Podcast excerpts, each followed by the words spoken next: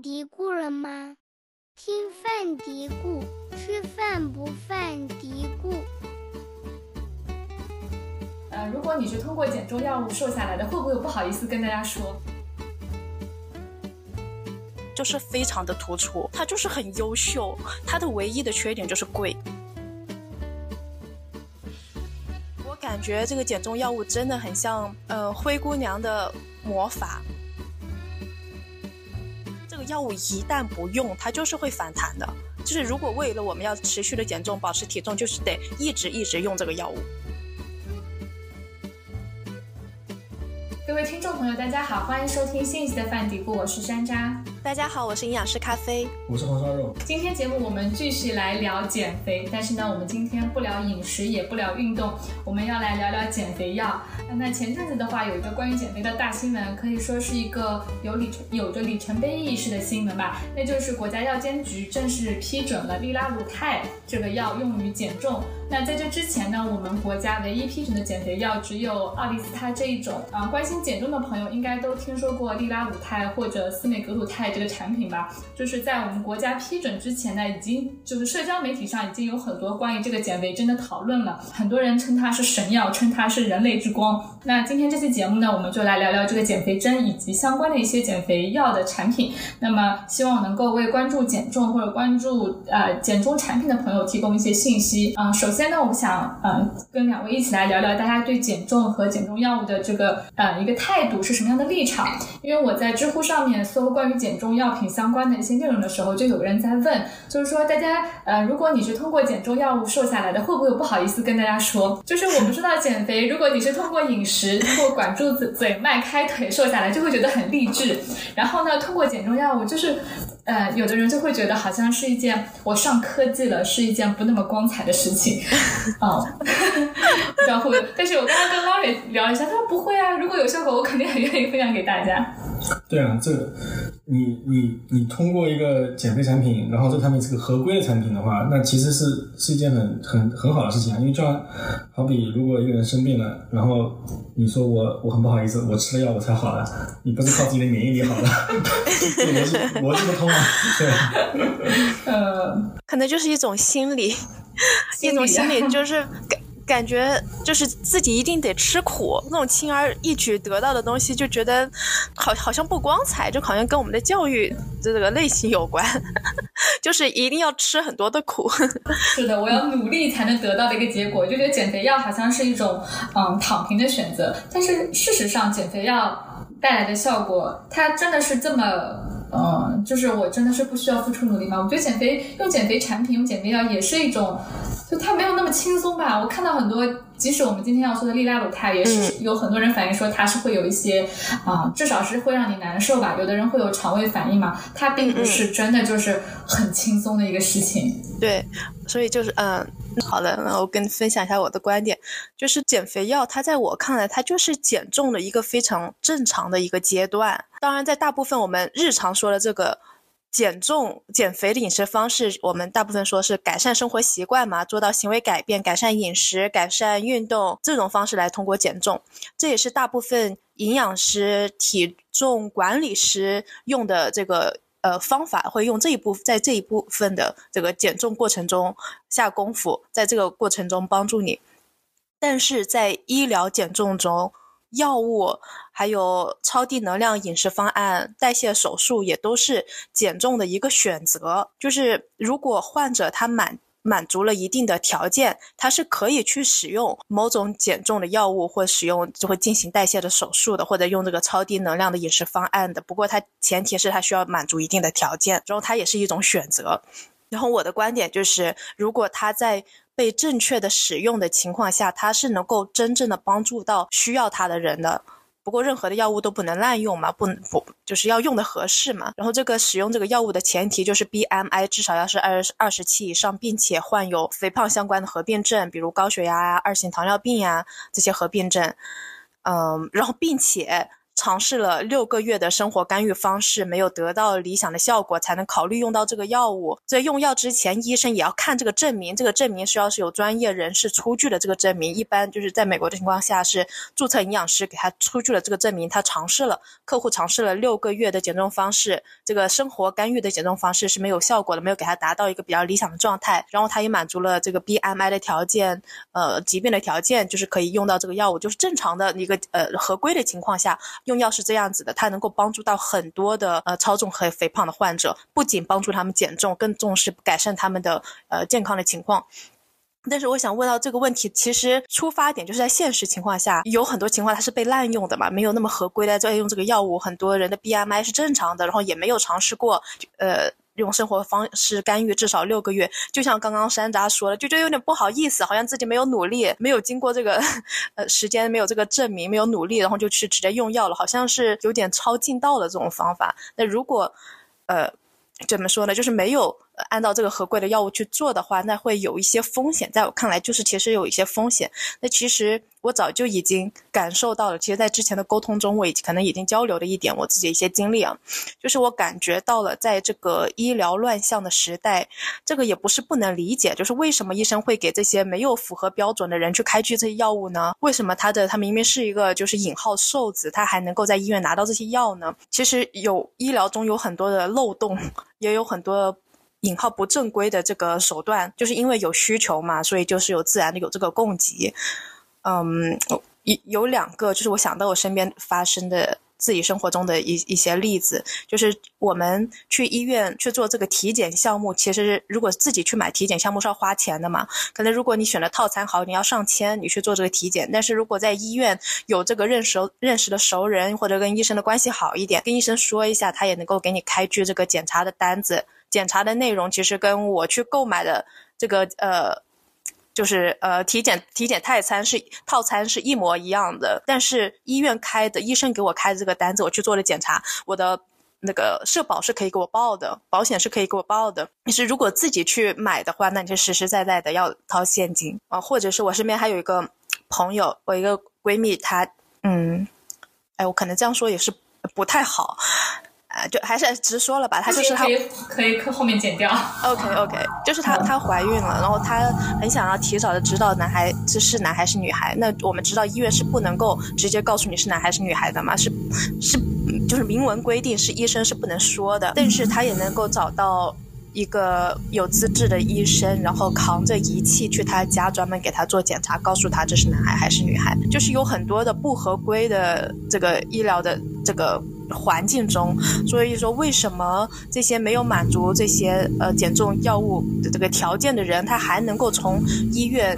去拿到拿从医生那里拿到这个药的处方呢，就是也不是不能理解。哎，我有个问题啊，就是为什么是六个月？为什么是要先生活干预方式干预不行之后，呃，才可以去用减重药物？如果说这个肥胖已经对他的健康造成了危害，就好像我们说。呃，现在有四高：高血压、高血脂、高尿酸，什么？就是你已经被诊断这个病了，你就要去吃药。那如果说肥胖也是一种病，是一种肥胖病；高体重是一种肥胖病，你已经是符合了这个病的诊断标准，为什么就是不可以？呃，我就马上用到这个药呢？嗯嗯，哦对，就这个问题还是挺好的。它其实又是有两个方面去说做一个解答，就是在，嗯，为什么要提前尝试有六个月这个尝试呢？就是其实，在生活干预上最大的这个 potential，那你能够去减到的这个重量呢，一般是在六个月能够减到最大的值，大概是在百分之八到百分之十，就是在用通过生活方式，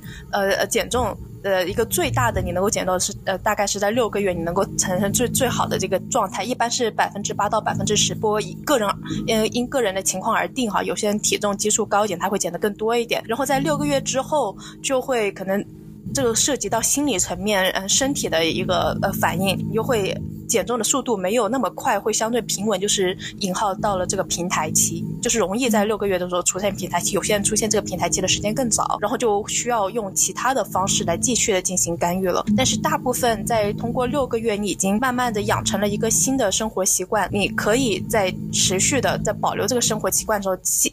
然后慢慢的缓慢的然后继续减重，然后这是一个嗯。一个一个正常的一个阶段，然后再就是第二个方面呢，就是用这个药物，其实并不像山楂刚刚之前介绍的说，好像用的这个药物你就不用去管饮食、管运动、管生活方式了。其实它是需要同时进行的，就是医生他要看到你有这个计划，你也有这个决心，你并且能够做出这些尝试，才会给你开这个药物。因为你做吃这个药物的同时，还要配合我们的饮食的管控、我们的运动的计划。和整个生活方式来干预的，很多人呃可能会觉得说减肥药我是不是就超进超进道了？我是不是就是可以吃了药，我仅仅是吃药这个行为就可以了？这也是大家可能对减重药物的一个嗯特别美好的一个想象吧，并不是这样子，就是你还是需要付出努力的，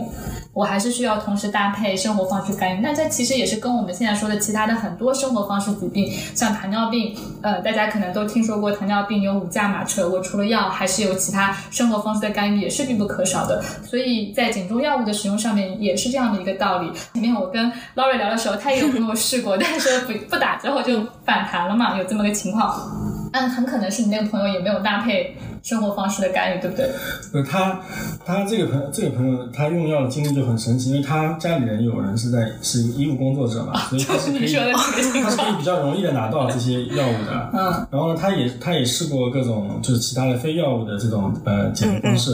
有那种就比如说瘦瘦包什么的，你绑在肚子上热的那种，那实际上本质上是他这个有线下人在群里每天管理三餐嘛。他并不是那个那个瘦瘦包起的作用，就他各种方式都尝试过，然后，那对他来说，他就是反正我在，他就分他的身，他就会分自己说我现在是在减肥状态，跟我现在不是在减肥状态，他对他是有这个有有这个明显的这个节点的，比如说我哎我最近太胖了，我觉得啊压力很大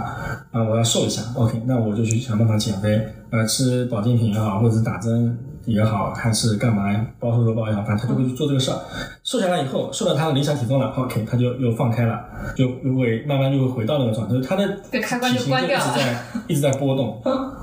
嗯，这这种我觉得也是挺令人羡慕的。这你也实现了对自己体重良好管理。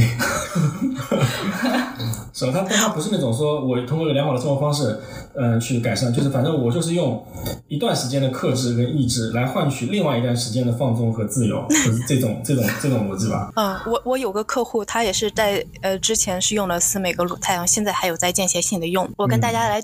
分享一下他在我的咨询过程中跟我说的原来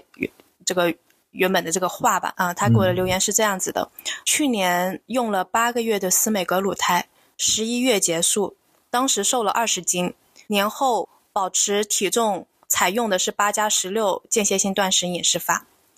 保持司美格鲁肽，结果这个比还是比较适应的，体重还是相对减去的二十斤是稳定的。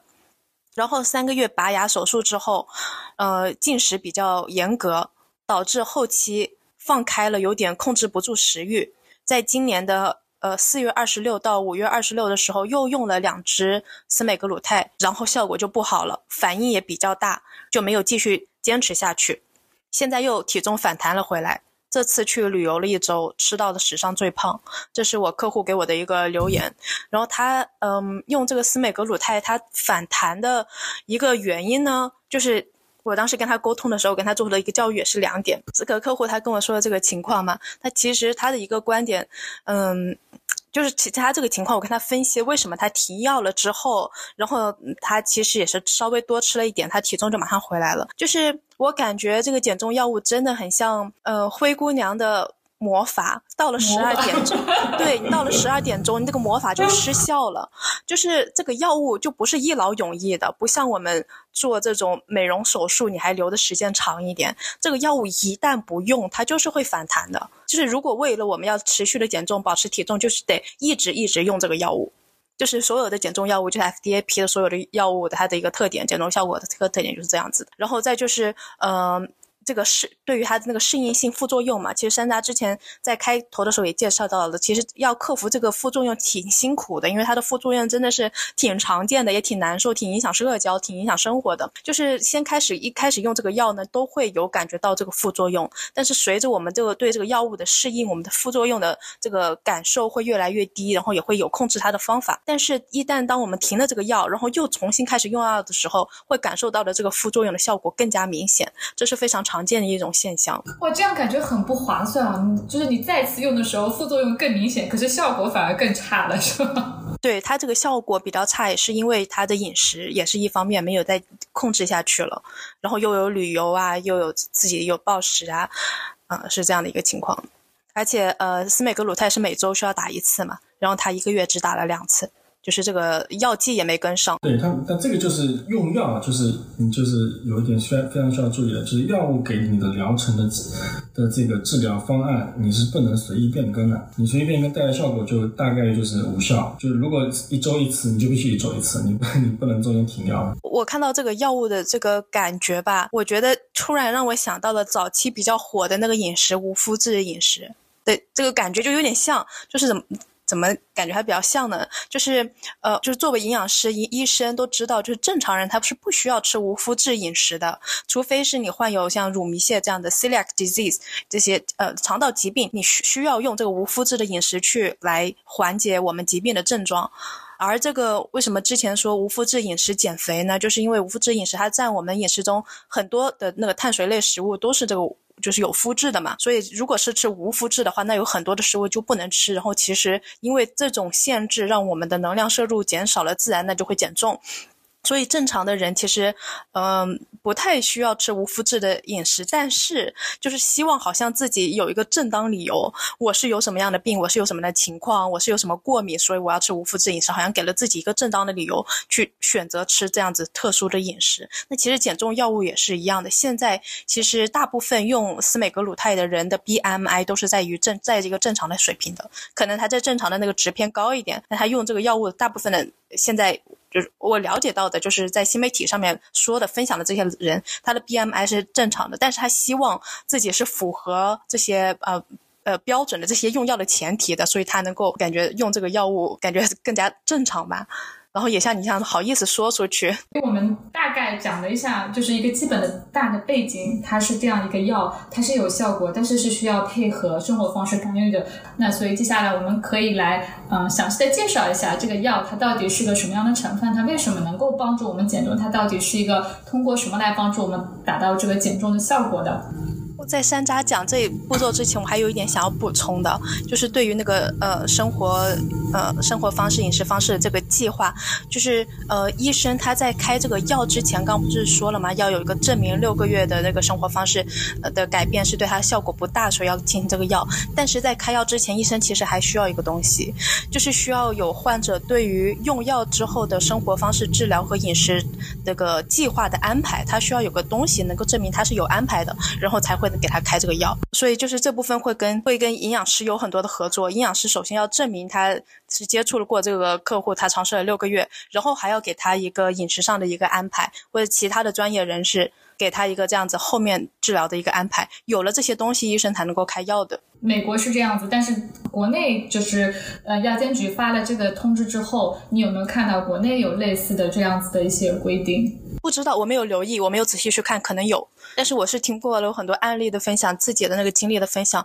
我没有听到有人有提到这一点。嗯嗯，这可能也是一一方面，也是给各位营养师朋友的一些经验的分享，同时也是给嗯想要采用这个药物的一些嗯有体重困扰的朋友的一些建议，可以去考虑去找营养师配合你一起来做这个事情。嗯，对我我我我也补充一点，就是就我我觉得。其实作为一个那个产品来讲，为什么就是呃大家会对这个东西这么的激动？然后嗯，甚至有人会认为它是呃人类之光神药，就真的我看好多社交媒体上这样的说法，对对，简直了 溢美之词。是的，是的，就是就是就咖咖啡刚刚讲的就是这个呃饮食计划或者或者生活方式改变的这个这个作为在美国作为一个呃处方的一个前提前的条件，这个事情我觉得在中国呢是可能是很难很难落。地的，即使只能这个要求，我估计也是很难落地。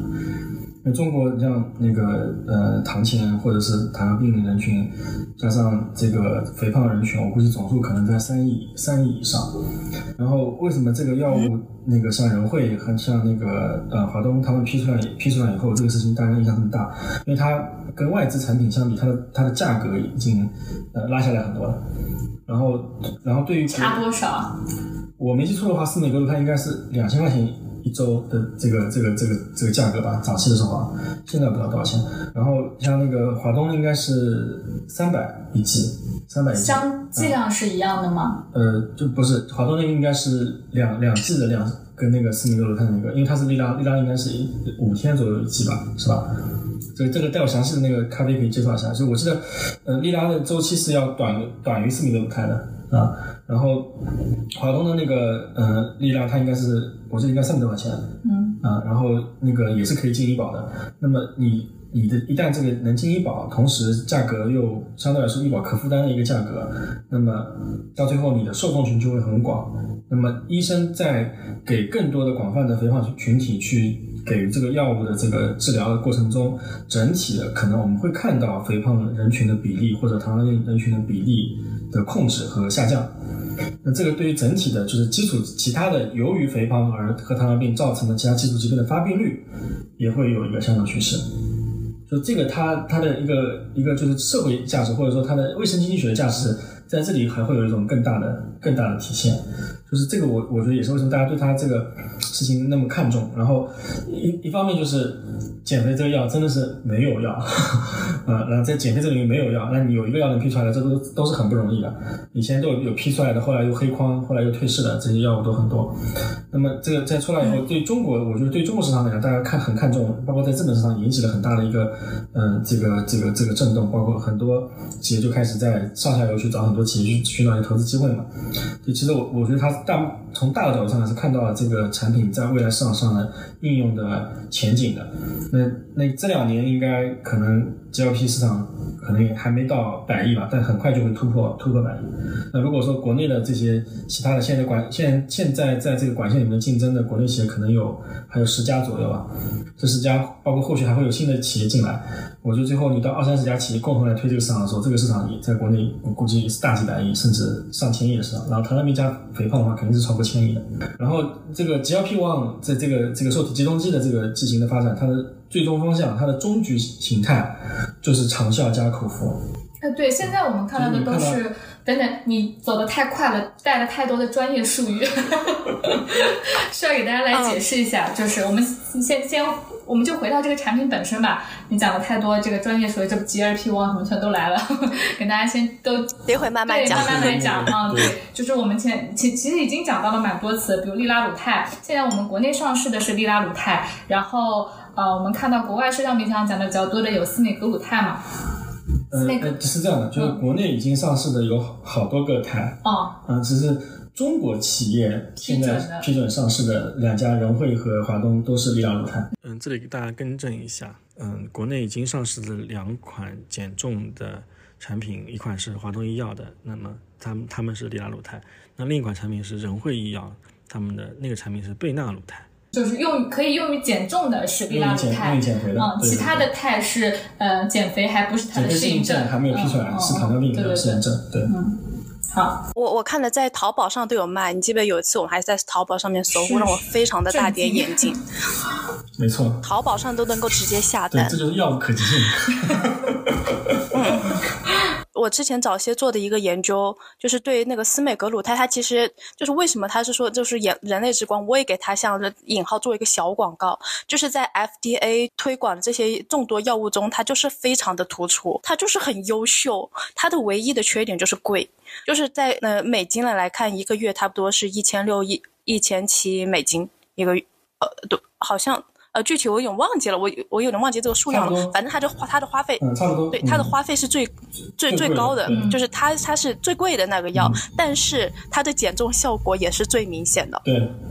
就是它它它能够在这一定时间内，它是能够做到的效果是比其他的 FDA 批的这些药的效果更好，而且它的副作用是相对较小的。呃奥利司。奥利司它的副作用可能是最小的排名第一，它就是它就是排第二的，对。但是好像阿利斯它效果也没有很明显，对吧？好也好的，只看人，就是对于那种呃暴食的那个客户，我都会给他们直接推荐奥利司他，就是阿里嘛，就是在 OTC 的那个，我也会推荐的，就是也也是有有效果的，也是有用的。一般是在低脂饮食，已经他在尝试低脂饮食，然后还是有会暴食的一些问题的，我会用给他用推荐用阿里。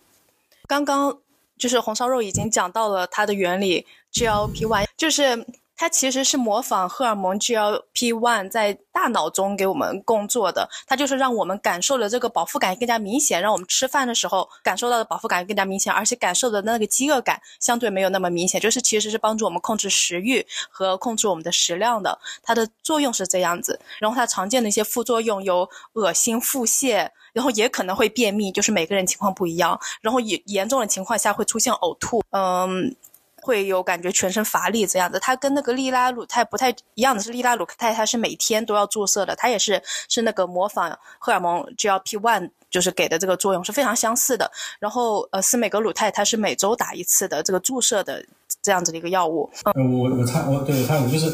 这个 GLP-1 呢是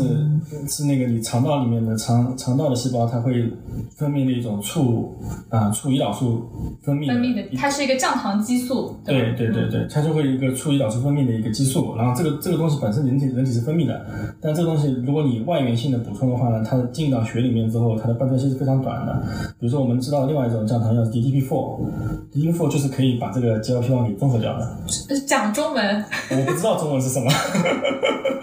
就是就是那那么那么后来呢？就是就是为什么刚刚讲到会有短效的这个所谓的 GLP-1 抑制剂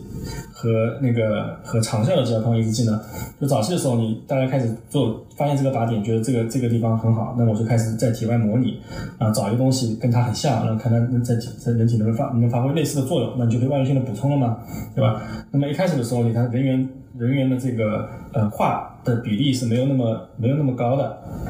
然后再往往后走，慢慢的你就会嗯出现那种人员化比例比较高的，那么越越靠近人，那你的起的效果越好，这是一点。第二点呢，就是大家开始在工业上面就会对这个利拉鲁肽进行呃，sorry，对这个胶片抑制剂，不管是哪种肽，我对它进行修饰。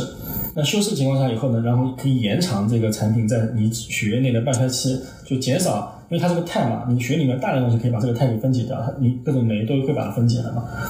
那么。你就会呃就会延长你这个东西在体内的停留时长。嗯。那么利拉和这个呃杜拉，然后还有那个这这个这个这个我们经常讲的斯美格鲁肽，这三个就是这种这个过程中的一个佼佼者。然后当然还有其他还有一种用微球技术去去那个去包埋的，也可以减少它被的它的破坏，也可以达到一种长效的效果。你剂型改善和对它这个本身这个肽段去进行修饰，都是可以达到这样的一个延长的效果的。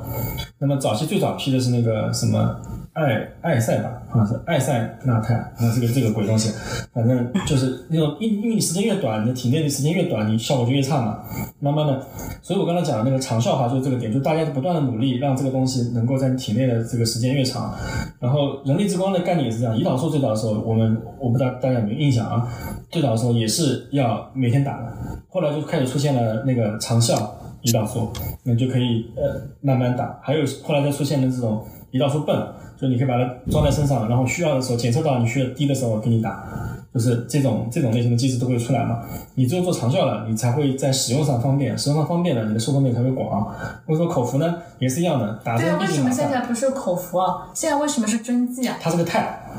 就没办法做成口服的吗？它是个肽你口服你不就被你胃酸给消化掉了？哦。逻逻逻辑上，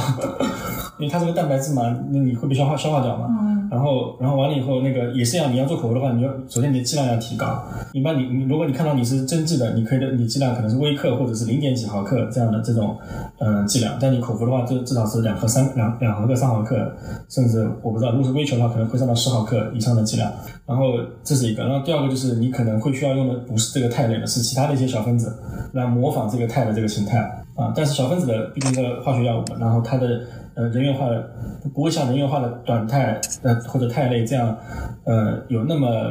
嗯跟人人体那么像，所以它的生生理性效果没没不会那么好。同时它可能因为它是个小分子的东西，它可能还会对你的肝脏和你你的那个肾脏造成其他的。风险，嗯，就口服的，我要来纠正啊！你纠正，你纠正我，我纠正你更专业。我我纠正一点点，对对，其他大部分都是很好，就是有有一点，它其实它是有口服的，有啊有。它的口服，它的它是用于治疗二型糖尿病的，它是一个口服的一个药，然后它也是在另外一个品牌名下面的。对，口服是那个口服的是那个，它就是三毫克版本。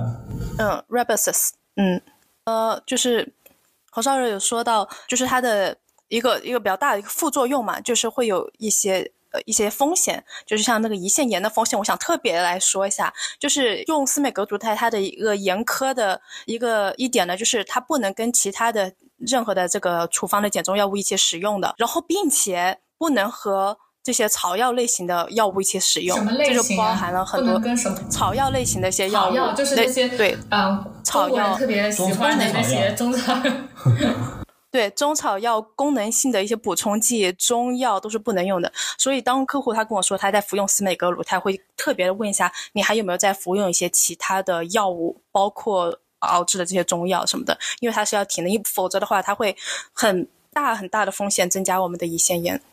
然后也可能会导致甲状腺肿瘤。就是你说到草药嘛，你知道中国是有很多药食同源的东西的，那是不是也包括了那些药食同源的？我是当食物吃的，这一类是不是也包括在里面？这个就不知道，但是这个说成药物跟补充剂，但可能就是作为药物的是不能一起作为一个药物，很重要的一点就是你你在用药的过程中，其他的有什么东西会跟你这个药产生相互作用这件事情，你是要问清楚你的医生的。嗯，如果你的医生不清楚，你至少也得问问营养师，对吧？就是这这个一些食物，一些有些食物是会跟药物产生相互相互作用的嘛。对，大家大家自己记得，你打打那个司美格鲁肽的时候啊，不要去吃别的草中草药，不要喝中药，就完了就可以了。你朋友吃的时候有很明显的副作用吗？他其实还好，就是每个人耐受程度真不一样。嗯嗯，就是他是没有的。然后他一个同事是那段时间就是上上吐，下到没有泻，他还是他那个同事是比较明显的，但是他那个同事其实其实是挺瘦的，但也在用，那他有没有瘦下来？瘦了呀。他瘦了多少？多多少？挺反正他瘦到他满意的状态吧。我具体我也听说，我我那个我那个朋友他应该有瘦了十几二十斤，将近两两三个月时间了，瘦了十几二十斤。因为他要知道这是灰姑娘的魔法。他知道呀，他清楚的知道。但但他在用之前就已经知道了是吗？他历来他在这个东西用之前，他在用这个东西之前，他知道这个东西之前，他过去的这这几年减重、啊减肥都是这么都是这个状态。只不过以前他会用什么瘦瘦包，会用什么别的减肥产品，这这次他就用的啊，他使用这个产品并没有指望着说我用了它之后我再也不会胖起来，但他只是把它当成跟任何一个减肥方法一样的帮我度过这一段时对期。对对对，而且相对来说痛苦比较少嘛。就是你你你像其他方法都涉及到要就是主观性的去节食，这个是就是不管你是哪种方法都是要用到的嘛。但是其然后他实应酬比较多，要喝酒，要吃夜宵，那你这个其他很多减肥方法都是不适用的。因为刚刚咖啡有讲到它的作用嘛，是会帮助我们，就是会影响你的饱腹感，影响你的食欲，它就是这个结果也造成了你吃的少了，对不对？对啊，那这是这是被动的呀。被动的节食。对。对，而且 GLP one 它还是会还会增加胰岛素的分泌，让那个分泌的多，你就会感受到这个呃饱腹感也是会更强的。所以这是其实跟二甲双胍的一个作用是比较相似的。那所以其实除了 GLP one 这个这个受体激动剂之外，是不是有跟它有类似效果的一些产品？就是二甲双胍也是一个有减重效果的。二甲双胍是有减重效果的，但它主要是治疗血糖管理的药物，它对于减重来说效果不助不具有治疗的作用，因为它减重的效果不嗯，够大，不明显，就是有一点，但是不明显。不明显。对，就网上现在有个说法，什么呃减重的呃减肥的尽头是养生，还有人说减肥的终点是控糖，就好像都是呃我的生活方式，我通过药物也好，我通过生活方式也好，都是想要去达到一个我更好的平稳的控呃控制血糖的这么一个呃生活方式，然后就可以帮我控制体重。嗯，有那么点道理，感觉。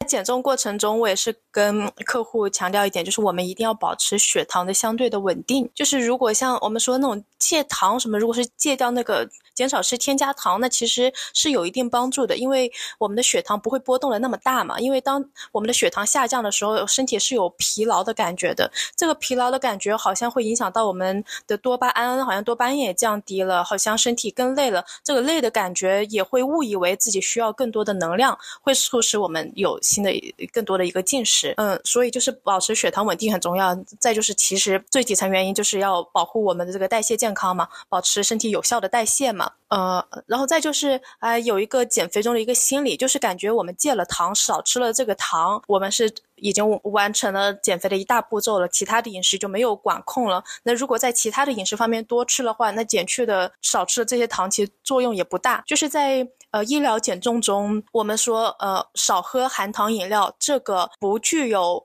减重的这个呃作用。就是它可能是一个辅助的，它只是一个辅助，但是最重要的是我们要造成一个具体的、有效的能量摄入差。所以，嗯，我看到市面上很多那个产品，像是我们这次准备这个播客，你有讲到那个白芸豆提取物啊什么的，就感觉我们吃了这个东西，它里面有白芸豆提取物，它能够帮助我抑制糖，那我吃的东西就等于是我没吃。那其实它只是抑制了小部分的碳水化合物的吸收，就像我们吃那个呃。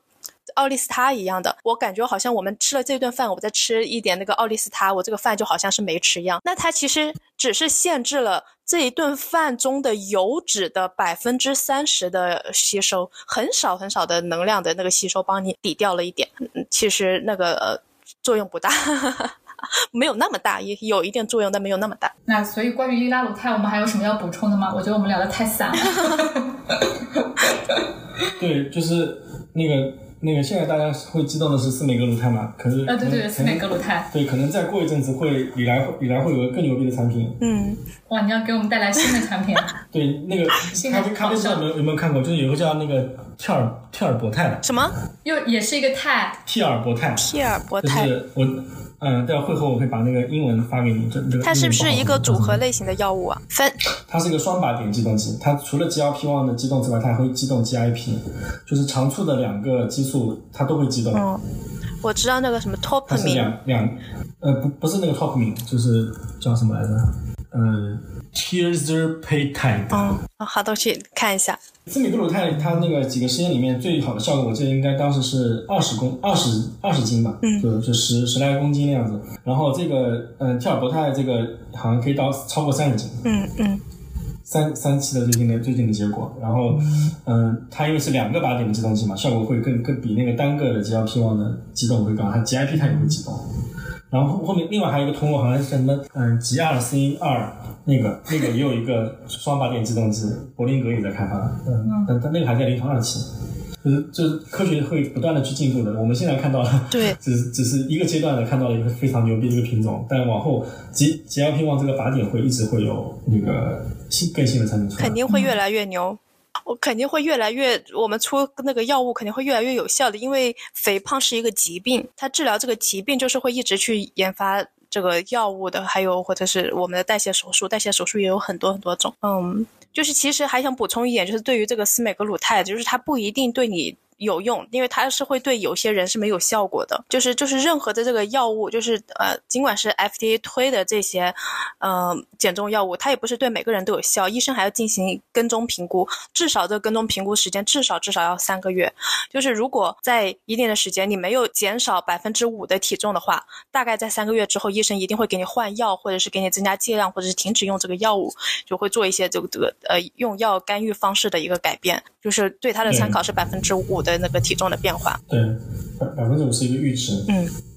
那我们前面有聊到了，嗯，利拉鲁肽，聊到了就聊聊到了这两个新的产品，也聊到了我们已经批准的这个奥利司他。那其实我们还是经常可以看到这样的新闻，大家会加那个违禁的成分，那个成分是效果更好嘛？就是有经常会说到一层，就是西部曲明，哦，对，我知道经常看到，这它是个样的新闻，禁药，对好，像它经常会有对，嗯，大家为什么会要用这种东西啊？它是因为它确实效果很好吗？还是说，嗯，它只是让人觉得效果很好，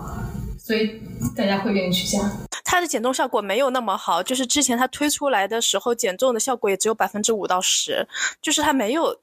没有就是宣传的大家误以为的感觉的这么好，而且它的风险特别大，就是完全不值得。嗯，它主要的健康风险是什么？呃，我记得好像是肝毒性，哦哦，肝脏毒性，好像还有一个什么心心率过快，对，心率过快，对对对，啊，心心脏心脏风险，嗯，对，是的，就是它它它有个特点，就是它会让你觉得效果很好，因为吃下去就恶心，嗯。就想吐，嗯嗯。你就会觉得哦效果真好，对你要是什么没什么感觉，觉得哎这个东西吃的有没有效果啊？就是这个产品就加了之后，让你觉得说我就不想吃了。而而且它它用掉之前推出来的那个用药的条件也是你要至少二十七 BMI 以上，然后有一些呃那个就是危险的因素，糖尿病、血脂异常这一些的。不过它好像很早的时候就已经是禁药了，然后我觉得它没有它没有什么亮点，我觉得这个药 不值得。它的亮点就是可能让大家会觉得吃了这个东西之后，我体感上有效果了，所以会有一些不法分子会把这个东西加到食物里面。因为我们看到这几年的一些案子都是说，啊、那售卖的是声称是天然食物，然后呢后面查出来说这个食物里面它添加了啊、违禁药的成成分啊。嗯，对，每年每年都有，每年都查，每年都有，嗯。屡屡查不尽。就是我们今天讲的是减重药物，但是其实好多时候大家去找一些帮助我减肥的产品的时候，除了药之外，大家还会去寻找一些奇奇怪怪的，呃，比如说是食物或者是补充剂，像是减肥产，就我们说的那个，呃，之前很火的，我记得什么那个什么什么酶，嗯好多人跟我讲过，他们吃那个什么酶，然后还有前面咖啡也有讲到过白芸豆提取物啊。像是那个什么，还有那个啥，还有那个左旋肉碱啊。然后昨天我在淘宝上面搜减肥产品的时候，我非常惊讶的发现，就是某一家店它在卖呃 Swiss 的产品，这它其实产品的呃它是一个复合维生素，那其实就是补充日常的维生素和矿物质的嘛。这类产品商家在宣传的时候也也要给它打上我可以瘦腰围，可以减肥，就是把所有的产品都往减肥上面靠。就是大家对药物跟普通食品或者说补充剂，这个好多人可能都是没有，就是有一个正确的区分吧。一般我会对一些就是客户问的那些特定的问题做解答，就像你刚刚说的那些补充剂，它其实是保健品，但是会我有看到，呃，说问这个维生素 B 六、B 十二，它是不是吃了就能减重？因为它不是促进燃脂嘛，促进能量的运用嘛，就是会有这样子的一些相关的提问。不仅是减重，其他的一些美容产品也是这样子的。它的一个宣传的逻辑呢，就是当你缺这个营养素的时候，你会出现一些问题，皮肤的问题、脱发呀，或者是呃能量运用不好啊，这只是当你缺的时候你会出现这样的症状，但是不等于你明明你身体不缺的情况下额外补充，它还会帮你额外的减重，这是两个概念，所以这个是我会就是帮助我的客户去理解的这一个一个点，它其实也是一个一个营销话术嘛，嗯，就对对你有效，不一定对人家有效。比如刚才我们提到的，你像那个奥利司他或者白芸豆提取物，白芸豆提取物这里这里有很多影响因素，一个是本身你的加工工艺，因为白芸豆提取物它也是一个一个植物提取物，然后它也非常容易失失去它的活性，生物活性，因为它是一个类阿尔法阿尔法淀粉酶的抑制剂嘛。那如果你加工工艺里面涉及到温度比较高的工艺，那就基本是没有用的。嗯嗯对吧？如果你吃一个原粉，可能也是可以的。嗯其实我我觉得比较比较合适的剂型是那个硬胶囊这个剂型。什么东西？硬胶囊这个剂型，它是它硬胶囊，硬胶囊 hard capsule，就是两个胶囊最普通的那个剂型，两个胶囊壳盖在一起的那哦个硬胶囊。它怎么了？就 soft gel 和 hard capsule，就是硬胶囊这个剂型，你你里面那个那个那个粉啊，你可以直接灌装嘛，它没有别的生生产工艺会影响它里面这个粉的温度。哦。你在说什么？这这是个生产工艺问题，哦这是个这是生产工艺问题。对，就是我就想说，像白云的提取物，就是也并不是说它它你吃对了可能是有效，因为我自己就我自己就是一个典型的那个，我之前用过的东西，我我想吃面嘛，那个白云的提取物就是片剂效果没有没有胶囊剂好，我我觉得啊我知道我吃过那几个那几个产品里面啊，嗯，然后那个你只有当你每顿主食、每顿饭都有主食，而且主食的比例都很高的情况下，你才会觉得有效果。就比如说正常情况下，早上一碗面，中午一碗面，晚上一碗面，你不吃特特别多的碳水嘛，对吧？吃了特别多的面，那你可能这礼拜体重就咔就上去了，对吧？但如果你吃了这个产品，然后你吃够量了的情况下，你可能还会有点下降，嗯，因为它大概有活性的那个阿尔法那个淀粉酶抑制剂，它大概可以抑制百分之三十到四十的这个淀粉的淀粉的分解嘛。那你相当于这这碗面，你本来一碗一整碗吃完三两面，你如果扣掉三四十，你可能就只剩下就是就是二两多，对吧？那如果正常你有你你就可能给你造成了一个热量差，这这个是有有这个可能性的。但如果你的正餐当中本来就没什么米饭，本来就没什么这个碳水碳水的这个构成，或者说你的碳水主要来自于像水果这样的果糖，那就没什么用了。就是说，阿尔法淀粉酶抑制剂它是去去它是去阻止淀粉的消化，对吧？对对如果说你吃的这个碳水来源它不是淀粉，或者你吃的主食很少，然后是饼干里面的那些糖，然后或者水果的糖，这些呃吃了白芸豆提取物是没办法帮你去减少它的吸收的。对，前提是你还吃对了，就是那个东西是有有活性的，嗯，嗯，白芸豆提取物。但它也不能抑制百分之百，它其实也是抑制的小部分的一个吸收。啊，对对，百分之三十到就就数据上是百分之三十到四十四十嘛。嗯，就怕有些人觉得我吃的东西是对的，然后我也是爱吃主食的，我想着我吃的这个东西有用，我还额外多吃了。对对对，就就就就你是，所以它是一个首先你正常饮食情况下，怎么是你只是加了这个因素，嗯，然后它帮你抑制你本来正常饮食当中的一部分，对，对吧？要不就帮你能维持体重，要不就帮你能够减少体重嘛。这个取决于你原来吃多少嘛。你原来都是两千八百卡，对吧？最多就是让你不胖。你原来是两千卡，他帮你控控掉两百卡、三百卡，那你一个月下来，你可能就会瘦瘦一点嘛。白芸豆提取物它很多可能会宣传是大餐救星，大家就要看这个大餐是不是你爱吃的那种大餐，你可能本身不吃的，而且这个大餐里面它也只能阻止大餐中的主食这一类，而且是一部分。那你吃的炸鸡这些东西，我是没有办法帮你救的。对，那是吧？对你是啊，我这里想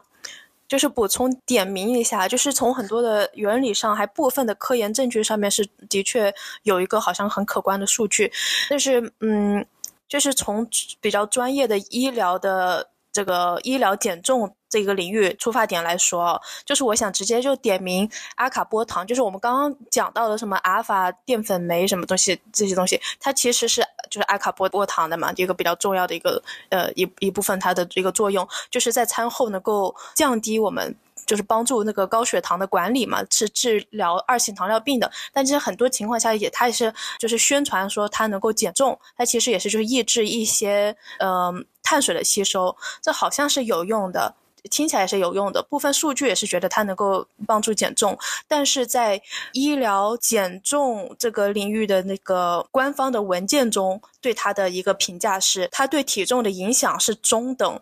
或者是极少量，就是不具有治疗意义的。然后这个是从那个对于可能是超重肥胖的这个人群来说，它是不具有任何的减重治疗意义的。对，阿尔波糖，阿尔波糖意义在哪里呢？就是你你已经就就是你，比如说你的食物当中是用糖的，然后你用阿尔波糖替代掉你这个你用的这个额外的添加糖里面，做一个组做一个配组合配就是配配伍，它应该作为食品添加剂存在的，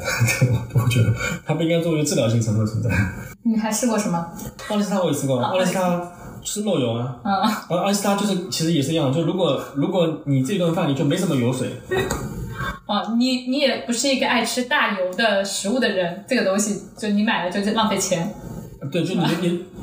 不对的。嗯这个不对的，我这个不对的。用那个奥利司他的一个基本的，就是就是正儿八经用它的一个治疗的前提条件是你在尝试低脂饮食的情况下再去用奥利司他，并且你要去补充复合维生素或者是脂溶性维生素 A、D、E、K，它是个这样子的。嗯，对对对。嗯它就是抑制抑制油脂的吸收，抑制食物中的油脂的吸收，抑制食物中油脂百分之三十的这个吸收。对，所以你可以看它效果就很弱啊。嗯，是的，是的，效果比较弱，但是也有用。嗯，对，然后还试过左旋肉碱左旋肉碱，啊，左旋肉碱，然后左旋肉碱就是这个左旋肉碱之前话题好像蛮多，这两年我感觉它不不是那么嗯、呃具有话题性了，就之前很多都是咖啡里面会加，对，哈哈哈太多人试过了，就是割韭菜割的差不多了。对，因为没有效果了，这阵风吹过去了。太多人试过了没有用嘛？对，大家都已经知道这个东西没用了嘛。对，而左旋肉碱只有一个情况下？对，它是在运动中会大量消耗的。嗯就如果说你你不运动的，你补也没什么用，因为本身你身体体内预存的这个这个东西也是够的，而且它也是可以是外食食源性可以获得的。那不那个，如果你运动了，这个东西少了，那你补上去，它可以配合你的运动，帮你补充你的走顺类然后可以增强化你的这个锻炼锻炼带来的这个减重效果。这个我觉得是是可以这么理解的，走顺类这个产品。好的，左旋肉碱大家可以拔草了。就是有时候那些广告会说这个产品它有用，并且甩出一些这是做了研究的，它是有数据的，有些是小人群的实那个实验，有些是动物类的实验，其实它的证据等级都是比较弱的。我就觉得，如果自己是批判不了它的这个。到底他给你的这个数据是有没有效果的话，就是可以去问一下医生，去问一下营养师，然后让他们来看。就是其实它就是里面的水太多了。对，对，对于保健食品来说，就是你一定要吃对了，就是跟你的饮饮食方式、跟你的生活方式配合，嗯，呃，它才可能会起效。呃，如果如果说它就是跟你的这个方饮食方式完全没关系的，你随便吃。那大概率都是没有没有效果的。呃，咨询营养师、咨询医生啊，跟你这个饮食结构去配合。就是这个播客，我想表达的内容呢，不是说去抨击这种减减重的药物，不是说他们没用，就是他们是有用的，是能够实实在在的帮助是一类人的。就是只要用的那个方式是正确的，是用正规的这个每个每个步骤满足了条件，然后按照医生的指示去用的话，这这是个安全的，是有效的。我们没有说是说他们没效这个意思。嗯，首先是有一个合理的期待。然后是选择可能适合自己的方式，适合自己的产品去使用。那借助一些外力也不是一件不那么光彩的事，不是一件不光彩的事情，至少也是做出努力的。我是觉得，如果说特别是当肥胖已经。嗯，高体重已经伤害到你的健康的时候，及时的去纠正它，肯定是对你有好处的事情。这是我们想表达的一个观点。那关于，其实我觉得特别缺的一点，就是我们刚刚咖啡也有讲到，就是我们看到广告特别水啊，又没有办法去判断为什么没有这么一个，比如说我们国家有一个什么官方的网站，就可以帮我们总结一下，比如说现在目前有哪些减重产品，它现在呃这个证据是怎么样的，它可能适合哪一类，怎么有没有人给我们做？一个这样的总结概括，可以让我们方消方便我们消费者快速的去查询。有当然是最好的，但是我记得以前实力派我们发过这个文章，就是能不能把这些我们今天做的图能不能放在这里做做个总结。我们做我们做过，对我们我们做过整理，对，是这样的，就是我觉得药物这个阶段，现在其实因为当时我们最早看的时候，其实是只有奥利司他，那现在已经有新的药物了，这个那个我们是可以补充上去的。然后呢，其实。其实所有的东西你就会分成药物和非药物。对，药物的证据等级肯定是最高的，这要不然的话它不能是个药物嘛。那剩下的产品呢？我是觉得我们能收集到的它的临床试验也好，或者它的动物实验也好，这些就像刚刚咖啡讲的，大部分的实验实验都是证据等级不够高的。那你拿过来之后，你就你不能并不能凭着说。这个原料的这种类型的这个数据特别多，所以它的效果会比那一堆更好。我我我我的感觉还是就是不同的这个呃，就是有宣称减肥或者帮助减肥的这些这些这些东西，它一定会需要跟一个特定的这个减肥的生活方式去结合，或者特定的饮食模式去结合，呃，它才能达到你预期的这个效果。你靠它是靠不住的，你要唯一能靠得住的，你就打针呗，你就去拿个司美格鲁肽打打一针呗。等或者等以后口服剂型上市了，你就直直接吃口服剂型也也可以嘛。但是它一定会跟你这个饮食结构、饮食饮食方式去结合，或者跟你的生活方式去结合。所以就是那我们有自己的营养护平台，我们当然会建议大家那个在在你可以跟你的营养师去沟通，去建立一个比较好的一个减肥模式，去养成一个比较好的一种生活方式和对食物的认知啊。对这个其实我觉得是是你任何一个减肥历程开始的一个起点。嗯嗯，除非你自己就已经做好了准备，就跟我朋友一样。我我今年这三个月是减肥的，这三个月是胖的，这三个月减肥才胖。你一直做好这个心理状态也是也是可以的，自己能想明白也行。上半年的时候开始，我就在提供那个备婚营养指导嘛，备婚体重管理营养指导，就是我的客户也会来问我，他说，嗯。也是有了解到这样子的药物，就会想着要不要去就是医院去开一个这样子的药物，或者是选择我的方案。那其实，嗯，那个用药的那个价格，我就直接比我的这个服务的价格，其实算下来还是要高一些。但是他就其实也可能一打打这个针，打这个药物，对他来说帮他减重的这个重量是可能更大的。通过就是单纯的饮食给他带来的减重效果是更好的，但是他得去赌赌这个副作用对他有多明显，会不会影响到他在婚礼当天的表现，就是。一个比较大的一个赌注，